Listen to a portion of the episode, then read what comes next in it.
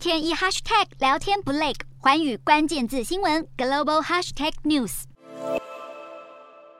今年第二季经济成绩单出炉，其中东南亚国家表现亮眼，不止新加坡和印尼都有百分之五上下的成长，菲律宾和越南更有七字头。相较下，从美国、欧盟到中国等全球三大经济体，通通不保一。日前，日经亚洲更分析数据报道，全球能源和粮食价格狂飙之下，经济出口主导型的东协国家正在成为赢家。不止走贸易额刷新纪录，马来西亚六月出口额也成长近四成，写下单月新高，并且已经是连续第二十二个月成长。主因之一是。在乌俄战争的背景下，精炼石油产品还有棕榈油产品海外需求强劲，其中液化天然气出口额增为二点五倍，原油增为一点八倍，棕榈油相关产品也成长五成以上。无独有偶，作为全球最大煤炭和棕榈油产地，能源与植物油需求也带动了印尼出口。相较下，日本分别从大马和印尼进口天然气和煤炭，今年上半年贸易逆差则是飙出了历史新高。资源出口国和进口国犹如冰火两重天。不止印尼稻米能够自给自足，还能接单出口。泰国稻米等农产品六月的出口额也比去年同期成长了两成五，带动整体出口成长一成二。